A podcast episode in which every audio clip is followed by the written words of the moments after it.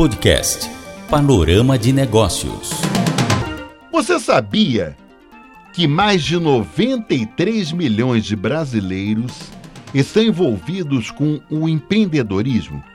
Que é a capacidade que uma pessoa tem de identificar problemas e oportunidades, desenvolver soluções e investir recursos na criação de algo positivo para a sociedade.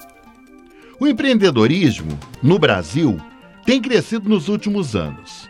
As estatísticas dos cadastros de microempreendedores individuais, MEIs, no Brasil, revelam que em 2021 havia 13 milhões e 200 mil microempreendedores individuais.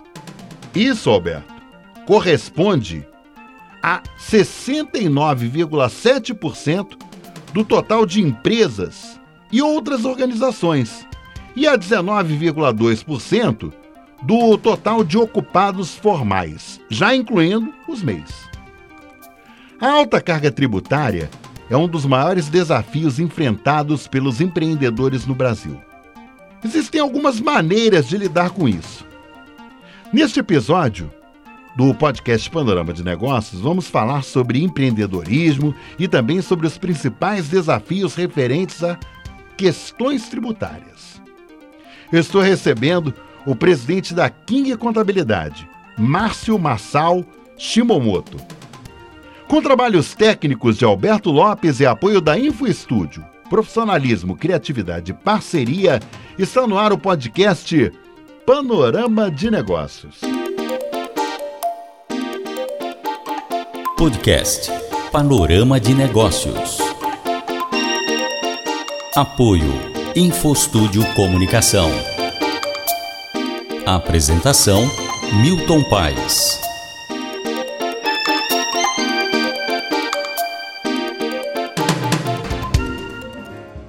Ô Márcio, antes de mais nada, é um prazer é, lhe receber no podcast Panorama de Negócios. Nós estávamos até conversando, né, antes de de entrarmos no ar, que a King Contabilidade, por diversas vezes, né, é, já figurou é, nas notícias do site do Panorama de Negócios. Né? E agora eu tenho o prazer né, de recebê-lo no podcast Panorama de Negócios. Então, uma alegria muito grande, prazer recebê-lo aqui e parabéns pelo trabalho de excelência que a King Contabilidade é, exerce e desenvolve, viu? É um grande prazer estar aqui com todos vocês, aos ouvintes, a você por ter me convidado, eu agradeço muito. E eu sempre gosto muito de, de, trocar ideias, de conversar sobre empreendedorismo. Afinal, está no DNA daqui em Contabilidade há 64 anos, que começou lá atrás com meu pai. E ele sempre teve essa mentalidade de ajudar os seus clientes, ajudar o seu público a prosperar e crescer cada vez mais para contribuir com esse país. Né? É, bom, o pessoal que está me ouvindo não deve estar tá me identificando, mas pelo meu sobrenome eu sou imigrante. Meu pai era imigrante japonês. Tá? E esse país nos recebeu tão bem que meu pai sempre tinha a mentalidade de contribuir e ajudar esse povo e esse país. Então ele, ele buscou a área da contabilidade exatamente para ajudar as empresas desse país e crescer esse país. Não, e você sabe, e com solidez. Isso que é o fundamental. O que, que acontece? Ô, Márcio, é interessante porque quando você pega, poxa, uma empresa que está há 64 anos no mercado, uma tradição, né? tem um, um, um, no mercado um respeito muito grande. Que a empresa de contabilidade tem várias. Mas o que me chama muito a atenção, Alberto, em relação a King Contabilidade, que ao longo desses 64 anos, ela não ficou apenas no básico que todo mundo faz relacionado à área contábil. Né? Foi uma empresa que procurou dentro desse período, agregar valor ao mercado. E aí, por exemplo, qual foi a grande pegada daqui em contabilidade? De olho no mercado, né, da questão da, da formalização né, dos negócios, é, do crescimento né, dos meios dos microempreendedores individuais, a King teve uma sacada. Poxa, vamos desenvolver o foco do nosso negócio também para o empreendedor. E a partir daí, e os números revelam isso, né, ô, Márcio? Vocês começaram a desenvolver uma série de ações com foco em novos empreendedores. É, foi exatamente isso ou estou enganado no que eu estou colocando? Não, sim. O, a gente sabe que o nascedouro, que nem você falou, o Brasil, o brasileiro tem esse lado empreendedor muito forte. Né? Até fazer um pequeno comentário: empreendedor não é só aquele que tem empresas. Sim, né? sim. Empreendedor, você pode tá, ser um empreendedor dentro de uma empresa também. Verdade. Se é aquele que geralmente é aquela pessoa inquieta, sabe? Que ele vê, identifica problemas, busca soluções e tenta implementar essas soluções. Pode ser para uma, abrir uma empresa ou pode ser para melhorar o, a empresa onde ele já está sim, trabalhando. Sim, né? Então, meu pai lá atrás, quando ele começou as atividades, ele sempre tem alguns princípios básicos da, na, na nossa empresa, que é não trabalhar para ganhar dinheiro é para trabalhar para servir e ser útil. E com esse foco, a contabilidade, como ele registra os fatos e atos econômicos, e a gente pode demonstrar esses fatos para os nossos clientes, usando esses números é que a gente ajuda o empreendedorismo a estar cada vez melhor. E pensando um pouquinho nesse lado empreendedor que o brasileiro tem, a gente sempre buscou é, ajudá-lo na iniciativa. Milton, você sabe que muita gente, quando ele quer fazer, quer abrir uma empresa, ele está com um sonho. Né? Ele economiza, trabalha a vida inteira, levanta o seu fundo de garantia para começar um seu negócio. É ser independente, ser né? independente, ser dono do seu próprio nariz, exatamente. Né? Ele quer todo todo empreendedor tem o sonho de querer ser patrão, né? E a gente não pode deixar esse pessoal se transformar esse sonho em um pesadelo. Ele precisa ser orientado. Empreender não é assim, ele tem uma boa ideia, uma boa iniciativa, tem soluções, mas ele precisa de uma capacitação, um treinamento, alguma coisa que o direcione para que aquele empreendimento que ele faça finalize. Sabe aquela estatística do Sebrae, que a maioria das empresas fecha nos seus cinco anos? É. A gente identificou que ele fecha não é por uma incompetência dele, é por falta talvez até de um conhecimento melhor. E quem dá esse conhecimento melhor nós temos a proximidade com o empreendedor, são as empresas de contabilidade, e o Sebrae. O Sebrae tem todo um apoio governamental que pode capacitar e ajudar nesse empreendedorismo. Bom, Márcio, só para a gente ter uma ideia, por exemplo, para quem quer começar um novo negócio, é importante se atentar às tendências e levar em consideração as projeções do mercado para o futuro, que vem ao encontro exatamente do que você falou há pouco. Os empreendedores no Brasil eles enfrentam diversos desafios, entre eles a alta carga tributária, burocracia, obtenção de crédito, permanência no mercado, que você já falou sobre a permanência no mercado, inovação, marketing, venda, gestão financeira, gestão de pessoas, capacitação profissional.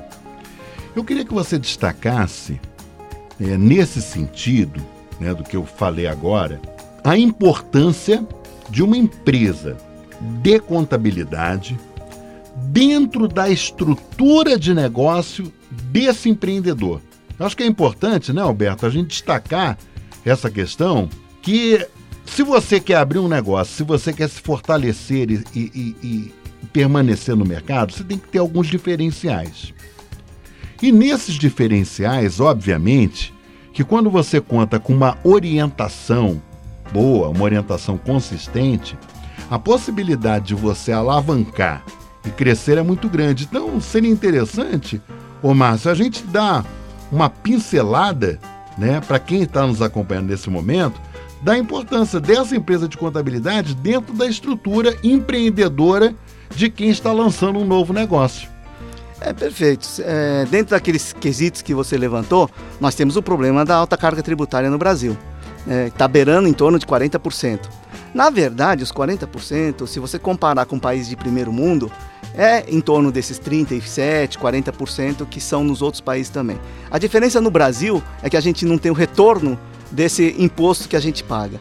É, então, é um, é um país que tem carga tributária de primeiro mundo com retorno de serviços do ente público de terceiro mundo. Tá? E é isso que às vezes prejudica um pouquinho mais, porque nesses grandes países eles têm saúde, Sim. têm educação, têm segurança pública, pública, é. né? E aqui no Brasil muitas vezes você manda a escola, uma escola particular que você paga, Né? Às vezes você tem que comprar um plano de saúde que é Verdade. caríssimo, e aí você tem que ainda investir em alguns em segurança. Nós vemos muita gente andando é. com carro blindado lá em São Paulo. Né? Então você tem um imposto relativamente alto com uma contraprestação muito baixa. Muito baixa. Então é muito importante uma orientação para que ele não esteja num regime, as empresas não estejam num regime tributário errado até vir a reforma tributária que tá, foi aprovada no Congresso, mas que tem uma implementação em torno de 7 a 10 anos, uma implementação total, nós ainda vamos conviver com uma carga tributária alta e com uma burocracia ainda alta. Para cumprir essa burocracia toda, e é muito importante que eles conheçam aquelas burocracias que vão ser que vão estar sujeitas, dependendo da carga do regime tributário que ele, ou seja, como é que ele vai ser tributado. Tem, como você falou, tem as empresas do MEI, que não calcula sobre valor de faturamento, ele paga uma taxa anual, tá? que são aqueles pessoal que eram informais e foram tirados da formalidade para dar um pouco mais de segurança e poder emitir notas também. Sim, tá? sim. Para tirar um pouquinho aquele problema inicial de todo empreendedor, né? Às vezes as pessoas querem comprar dele, só que ele não emite nota. Como é que ele vende? É, então ele pode, passa a poder emitir nota, passa a ter uma seguridade social para se poder se beneficiar lá na frente de uma aposentadoria. Se ele ficar doente, ele pode se beneficiar também de um complemento que o governo dá, pra, no, no caso de ele ter ficado doente. Tipo então, assim, passa a ser né? formal. Ele passa a ser formal. Passa a existir no mundo jurídico e não ser, não ser mais um informal. Por uma taxinha que é de 70 a 80 reais por mês e que ele teria que pagar para estar tá sendo formalizado. Mas, o, o, o Márcio, uma coisa bastante interessante que durante muito tempo se pleiteava o aumento é, da valor de emissão de nota fiscal do MEI por mês. Por quê? Porque, para a gente ter uma ideia, é, o valor anual não poderia ultrapassar cerca de 81 mil reais. E esse pleito foi atendido. Né? O Congresso Nacional aprovou né? E, e, foi a sanção do presidente da República, Luiz Inácio Lula da Silva, que esse valor do MEI passasse para cerca de 141 mil ou 144 mil anual. Isso. Isso aí dá uma média de quase 12 mil por mês. Então, quer dizer, a gente está falando praticamente que, quase que o dobro né, do valor. Você acha, Márcio, que com essa elevação né, desse teto do microempreendedor individual, a probabilidade de mais formalizações é flagrante? Sim, abriu-se mais a possibilidade de ter adesão. Não esquece também que o pessoal do MEI, eles têm uma linha de crédito do Banco do Povo. Tá? Que, ah, é verdade. Que o, uma grande dificuldade é o pessoal ter um capital logo no início das Sim. suas atividades, né? Então, tendo a possibilidade de um faturamento maior, com apoio governamental, que é o Banco do Povo, que é do Desenvolve SP, então, tem toda uma linha de crédito do governo do estado para esses microempreendedores individuais, é todo esse apoio é necessário no começo de atividade dele. Tenho uma certeza que vai aumentar muito mais ainda esse número de mês, que hoje devemos ter em torno de 13 milhões de mês hoje no país. Mas eu quero falar com você, que está acompanhando neste momento o Panorama de Negócios, que o que gerou, na verdade, podcast Panorama de Negócios foi o site Panorama de Negócios, o www.panoramadenegócios.com.br. O site do Panorama de Negócios, Alberto, já está caminhando para 12 anos. Né? Ele foi, ele começou em 2012. Nós estamos em 2024, então nós estamos falando de 12 anos. Como a gente fala muito hoje em fake news, né, é importante que a gente atente para notícias que tenham credibilidade, que tenham fonte segura. E a vantagem do panorama de negócio, você não acessou, acesse. Você vai ver notícias com foco em economia, negócios, empreendedorismo, notícias diferenciadas né, do que a gente vê normalmente é, na grande mídia e na mídia de uma forma geral. Ficou curioso? Então vai lá www.panoramadenegócios.com.br. A gente vai para um rápido intervalo comercial e no retorno a gente continua o nosso bate-papo com o Márcio. E aí, ô Márcio, é, só para quem está nos acompanhando, eu acho que é interessante a gente falar sobre a diferenciação, por exemplo, de um MEI e de um Simples Nacional. A gente vai para um rápido intervalo comercial e a gente volta já já.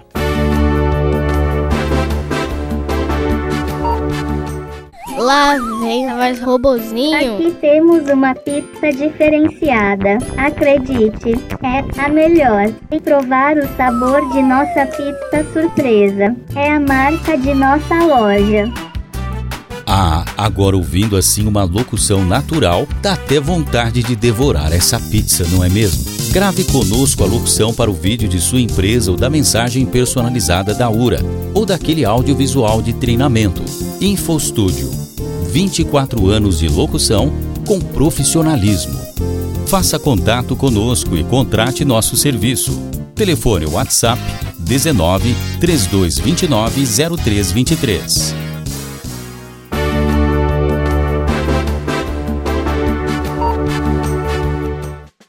Nós estamos recebendo no podcast Panorama de Negócios o presidente da King Contabilidade, o Márcio Massal Shimomoto.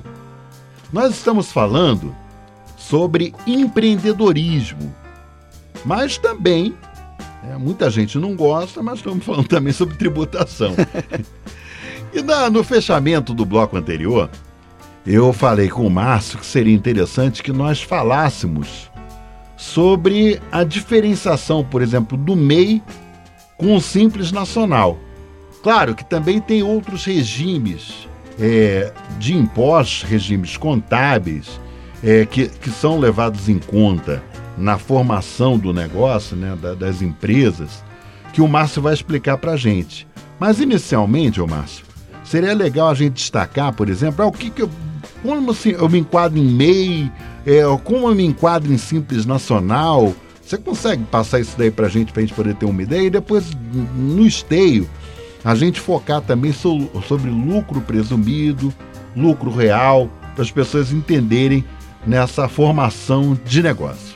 É, Milton, que nem você falou, às vezes tributação é uma coisa tão chata, mas uma vez uma pessoa falou uma coisa que é uma verdade. A gente só tem duas certezas nessa vida que um dia a gente vai falecer, é. um dia a nossa vida acaba, isso é inerente, todo mundo vai passar por isso, e que a gente vai pagar imposto. Dos dois a gente não foge, tá? Então, mais cedo ou mais tarde, você vai estar tá pagando, direto ou indiretamente, você está pagando imposto. E é importante a gente conhecer esses regimes tributários, que é uma forma de a gente fazer um estudo tributário para pagar menos imposto possível. Hoje em dia, depois que o Brasil se estabilizou, nós não temos aquelas grandes margens de lucros como a gente tinha antes. A maioria das empresas vivem com a margem de lucro reduzido. Qualquer centavo que você consiga economizar ou em compras, ou na hora que você faz o regime tributário, pagar impostos, ou na hora de contratação de pessoas, qualquer centavo que você economize é uma vantagem que ele vai ter que pode ser repassado lá no futuro para o seu cliente final.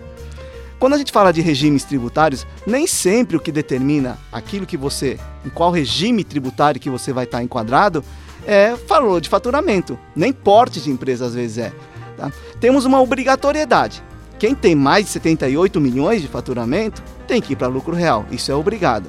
Mas não quer dizer que você, na hora que você abrir uma empresa, não possa ir para lucro real. Às vezes é até vantagem você abrir uma empresa e ir para lucro real não passar nem pelo simples, depende do tipo de empresa que você tem, quantidade de empregados que você vai possivelmente ter. Aí você às vezes pode ir para o lucro real que você paga se você tem prejuízo no começo da atividade. Que normalmente todo mundo tem prejuízo Sim, no começo claro, da atividade. Claro. Até você começar a faturar e ter uma estabilidade, é seis meses, um ano, dependendo da atividade. Se for uma startup, né, que vem dinheiro de investimento, são vários anos que você está é trabalhando. Lembra da Amazon? A Amazon trabalhou sim, sim. com prejuízo durante longo tempo aí. Se você tiver no lucro real, você, não, você paga menos imposto. Já pelo lucro presumido, independente de você ter prejuízo ou não, você vai estar tá pagando imposto. Então é sempre bom analisar com detalhes, conhecer o seu negócio, o que, que você vai fazer, o que, que você vai estar tá empreendendo, quantos empregados você vai ter, qual vai ser sua atividade para que a gente possa determinar melhor qual é o regime tributário que você vai estar enquadrado. Isso vai ter que fazer conta, não tem jeito. Cada, cada caso é um caso que vai ter que ser estudado. Agora, aqueles que vão iniciar uma atividade, vamos supor, um vendedor de cachorro quente, uma cabeleireira, que está começando, está na informalidade, vamos começar uma atividade? Pô, vamos para o MEI, tá? Para ele começar a aprender a, a gerir o negócio. Começou a crescer um pouco mais, que eu a gente sempre torce para que os MEIs cresçam, virem uma empresa do simples. Então vamos para o simples, ou vamos para o lucro presumido, ou vamos para o lucro real. Quando eu falei que é bom conhecer a atividade, Porque às vezes, você estando no simples, impacta no seu negócio. Porque no simples você não gera, às vezes, o que a gente chama de créditos tributários para quem você vende.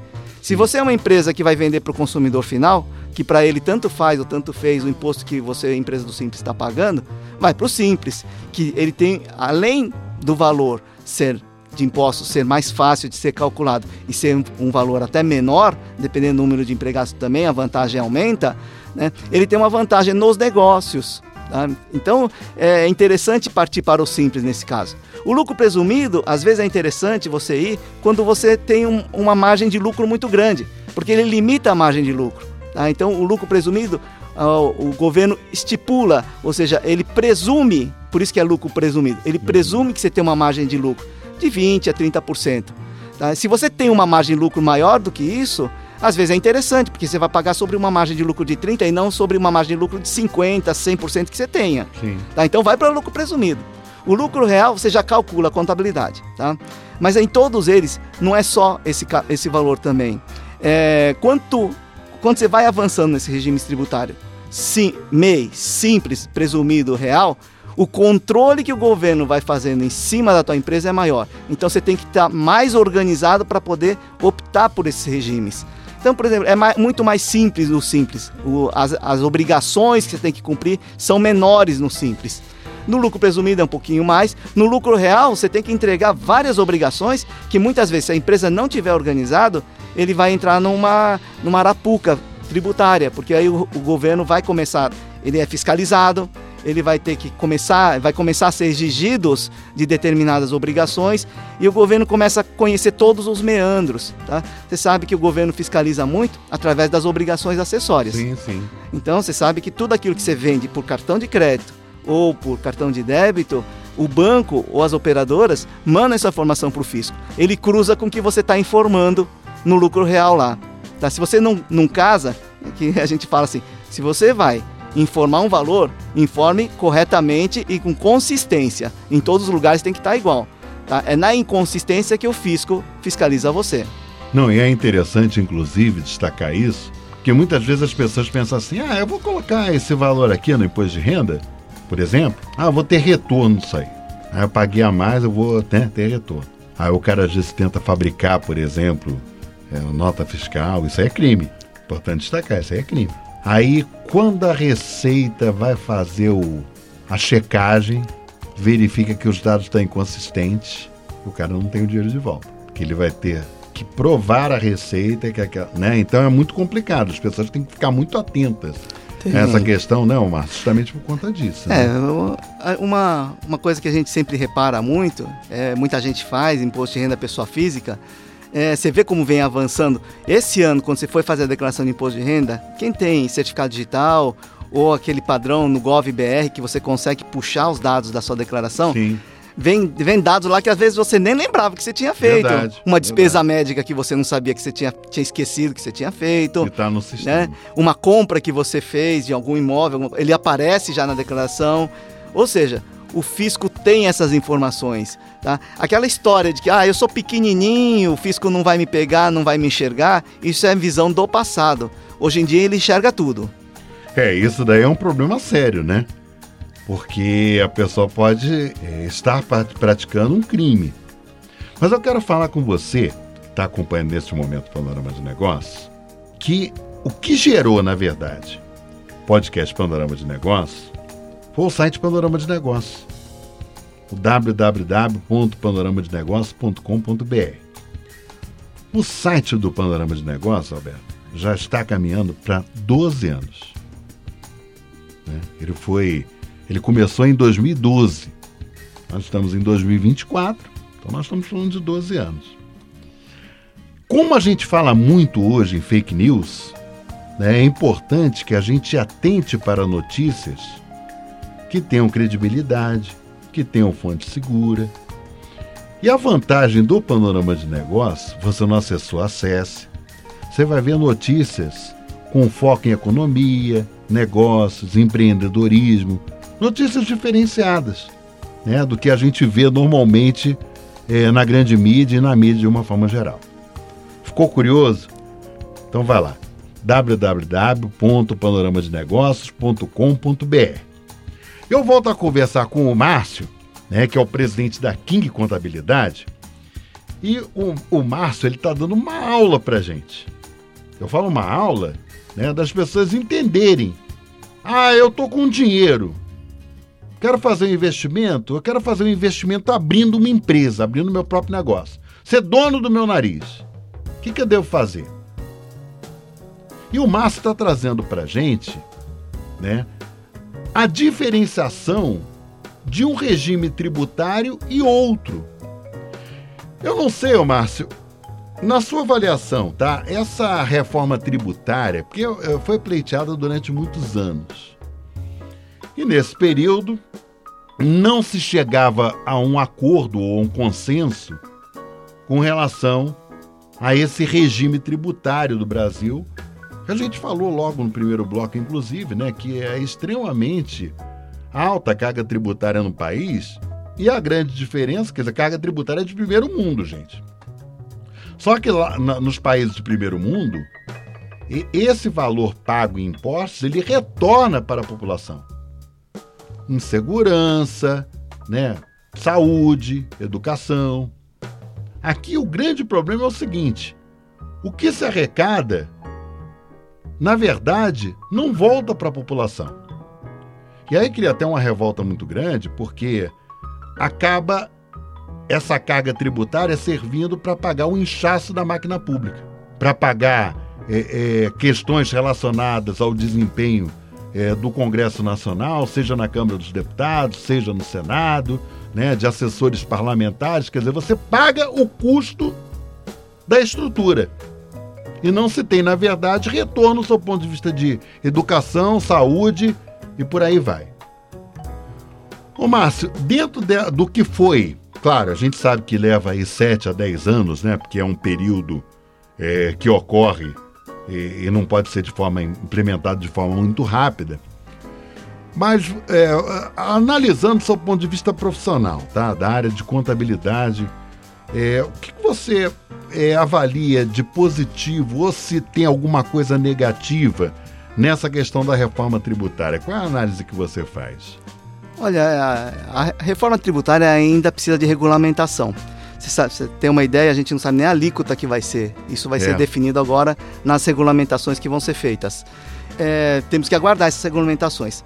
Mas o que o fato é que, segundo o que foi explicado até agora pelo governo e pelo texto da lei, nós vamos passar por esses sete anos convivendo com dois regimes tributários, o novo e o antigo sendo que ele vai começar a diminuir as alíquotas do antigo e vai começar a crescer as alíquotas do novo, para que o governo não tenha é, um desequilíbrio fiscal, ou seja, ele tem que continuar mantendo suas atividades e como é uma incógnita de como será ainda é, esse regime novo tributário, então ele vai aumentando aos poucos a alíquota do regime novo e diminuindo um pouco as, os regimes antigos.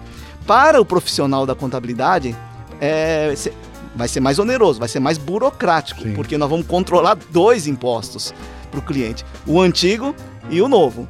E eu não sei ainda, porque não foi regulamentado, quais são as obrigações, porque vai ter que ser criada uma obrigação para controlar como é que está essa tributação no novo. Então vamos ter ainda os controles do antigo com ainda os controles do novo. Vai ser trabalhoso, né, Márcio? Vai ser trabalhoso um grande, uma grande polêmica que foi levantada e o fisco tá, o, pela regime, pela legislação aprovada, foi se criado umas alíquotas diferenciadas para a área de serviços e para a área de comércio, é, porque na área esse regime novo, ele você tem, é um regime que a gente chama de não cumulativo, ou seja, os impostos que você paga nas fases anteriores, você deduz do imposto que você vai pagar para frente, como ICMS hoje. Né? É, para o pessoal de serviços, ele não gera impostos anteriores. Então, a carga tributária tende a ser maior para esses regimes, é, para a área de serviços, como advogados, contadores, uhum. cabeleireiros, é, área financeira, todos eles não, não gerando, porque a mão de obra não gera é, esses créditos tributários, então automaticamente a lei que está vem cheia. Se vier em 27%, então ele vai ser aplicado a 27%.